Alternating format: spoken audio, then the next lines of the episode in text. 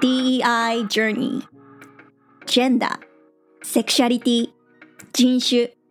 国籍、障害の有無、様々な違いをシンプルに受け入れて、もっとうまく活かし合えたらどうなるか、何が生まれるか、その先にどんな世界が広がるか、ワクワクしませんか？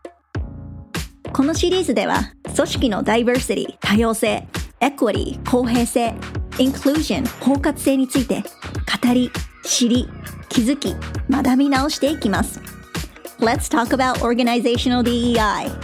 Who's ready to learn and unlearn?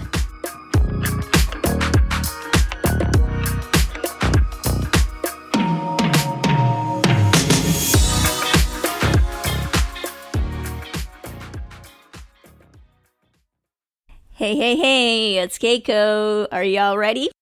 本日の Bite Size Learning は DEI の I, Inclusion についてです。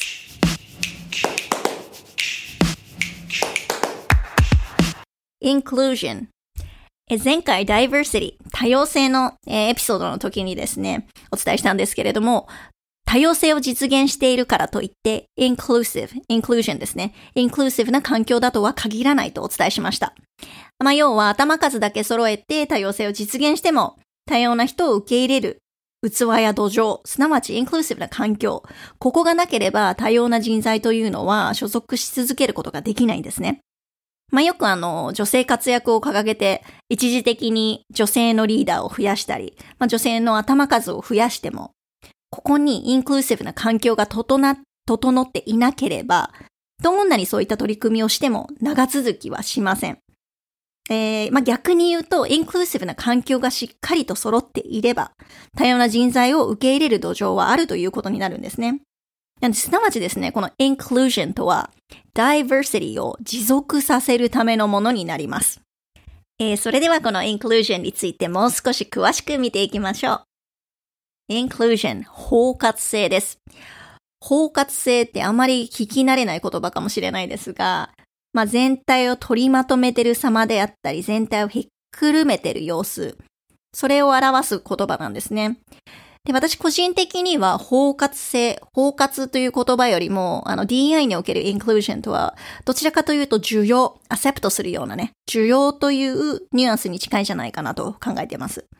えー組織の DEI における inclusion とは何か？えーちょっと長くなるんですけれども、抜け漏れのないような形で私なりにまとめてみたので、here we go. 所属するメンバーの誰もが認識され、歓迎され、尊重され、理解され、意義のある形で属し、メンバーとつながり合いながら、個々のユニークな違い、え思いであったり、経験であったり、視点であったり、機会であったり、また時には妨げるハンデ、障害物であったり、さらにはそういったハンデを好転させるための視点であったりと、まあ、それぞれがこういったことにしっかりと向き合えている状態。そしてさらに活かし合うことができている状態のこと。まあ、なのでですね、ちょっと長くなったんですけれども、企業の場合ですと、まあ、違いをしっかりと歓迎し、理解し、尊重し合えて、個々の成長のためにも、組織の成長のためにも、そういった違いを活かし合えていること。こういったことが inclusion となります。まあ、なので、単にね、誰でもウェルカムですよって言ってドアを開けてるだけの状態ではないですよと。まあ、歓迎されてる中で、ここが大事なポイントです。個々が存在意義を実感できていて、パフォーマンスを発揮できている状態。こういったところまで含むというところになります。なので、まあ、従業員であれば、あのまあ、一人一人がですね、ここに歓迎されてるな、必要とされてるな、自分らしく表現をしたり、発言をしても安心安全だなって。でね、あの、まあ、しっかりと自分の能力も発揮できてるなって。そしてね、自分だけじゃなくて、それと同時に、私も同じように他のメンバーにそういった姿勢を示すことができてるなと。歓迎する姿勢だったり、しっかりとそういったものを受け入れる姿勢、理解する姿勢、そういったことを示すことができてるなと。これをね、誰もが、どんなアイデンティティやバックグラウンドを持っていても、マイノリティであっても、で、ポジションがね、上であろうが下であろうが、まあ、こういったことをね、しっかりと実感できているというのがポイントとなります。えイコールこれは何かというとですね、まあ、belonging。ここにつながるんですね。インクルーシブな職場環境をしっかりと提供できていれば、個々の sense of belonging ですね。この belonging、えー、貴族意識です、えー。こういったものが結果として現れてきます。でこのね、belonging というのはね、DI においても非常に非常に非常に大事なエッセンスとなります。なのでね、まあ、組織によっては DEIB と B というところをしっかりと強調して付け加えて取り組む組織もあるほどなんです。でね、この貴族意識の belonging とは何かと言いますと、まあ、自分をしっかりと表現することができ、自分の個性を活かすことができ、そしてさらに自分には居場所があるということを感じられている状態のことなんですね。で、このビロンギングに大切な要素が psychological safety 心理的安全性ですね。えー、どんなマイノリティであっても自分の考えだとか気持ちをね、誰に対しても、まあ、発言したり表現しても全然安心だなっていうふうにね、安心安全だなっていうところを感じられる。まあこういった安全性が確保されていることなんですが、この心理的安全性、いや逆にこれがなかったらですね、あの、まあ、自分の考えだとか気持ちだとか意見だとか思いだとかっていうところを素直に表現したり発言したりすることっていうのを控えてしまうし、危険だというふうに、まあ、蓋をしてしまうんですね。えー、これであれば、インクルーシブな環境ではないですよね。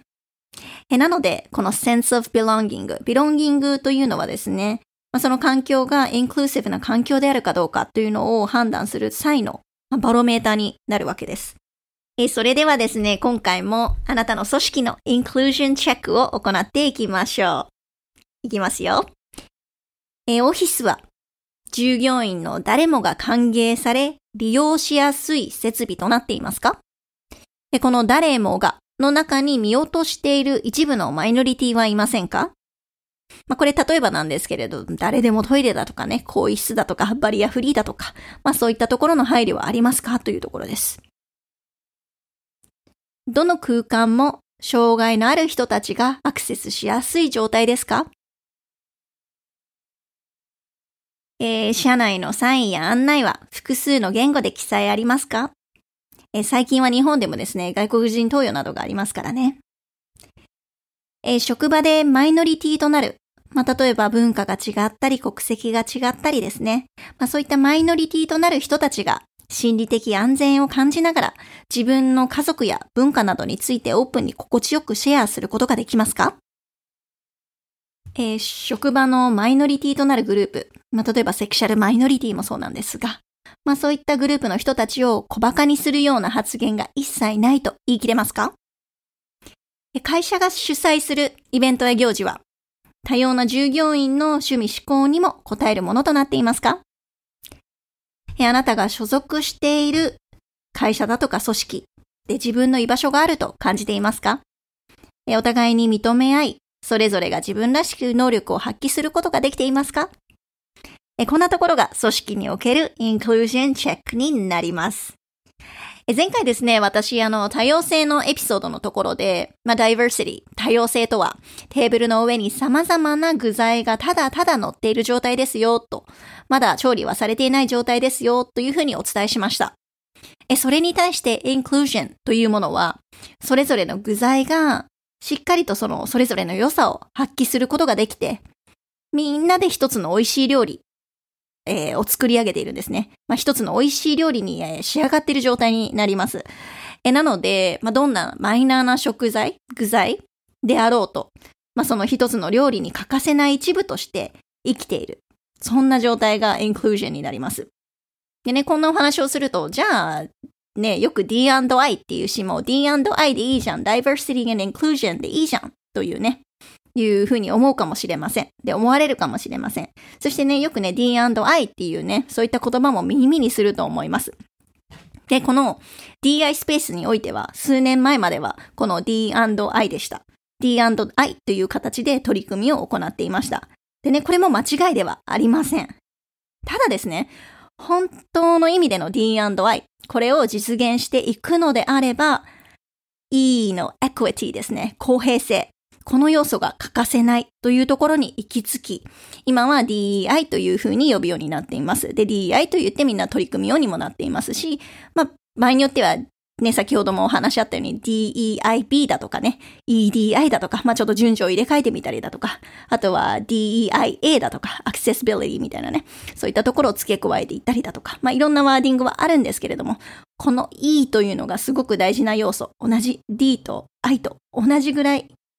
えー、重要な要素だっていうところに行き着いているので、今は DEI というような呼び方をしてみんな取り組んでいます。